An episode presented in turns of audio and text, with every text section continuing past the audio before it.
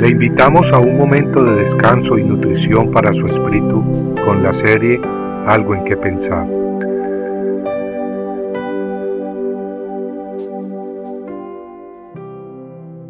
La integridad de un siervo de Dios. ¿No ve él mis caminos y cuenta todos mis pasos? Job 31:4 Job era un hombre de gran integridad.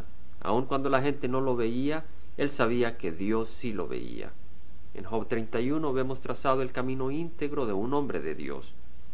Empieza Job declarando que había hecho un pacto con sus ojos, de no mirar lujuriosamente a las jóvenes. Luego nos revela muchas de sus normas de conducta. Entre sus pensamientos y normas leemos las siguientes, pongamos atención.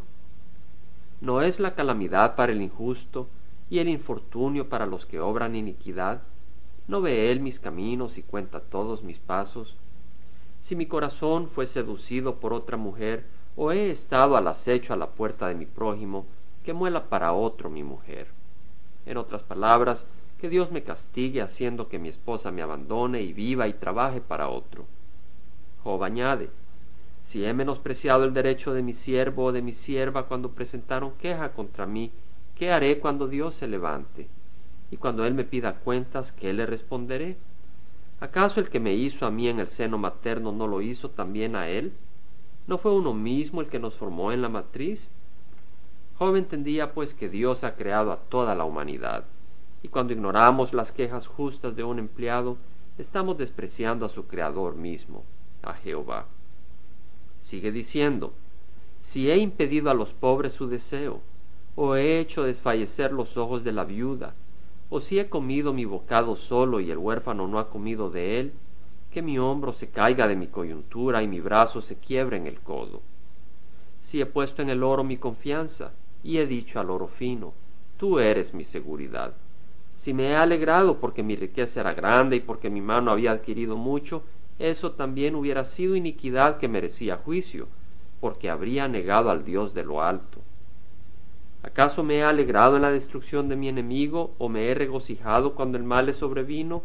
No, no he permitido que mi boca peque pidiendo su vida en una maldición.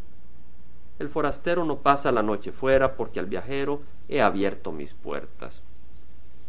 Job entendía pues que tenía responsabilidades con su prójimo, con el pobre, con la viuda, con sus siervos, con el viajero, hasta con sus enemigos y que de fallar a esas responsabilidades le estaba fallando al Creador.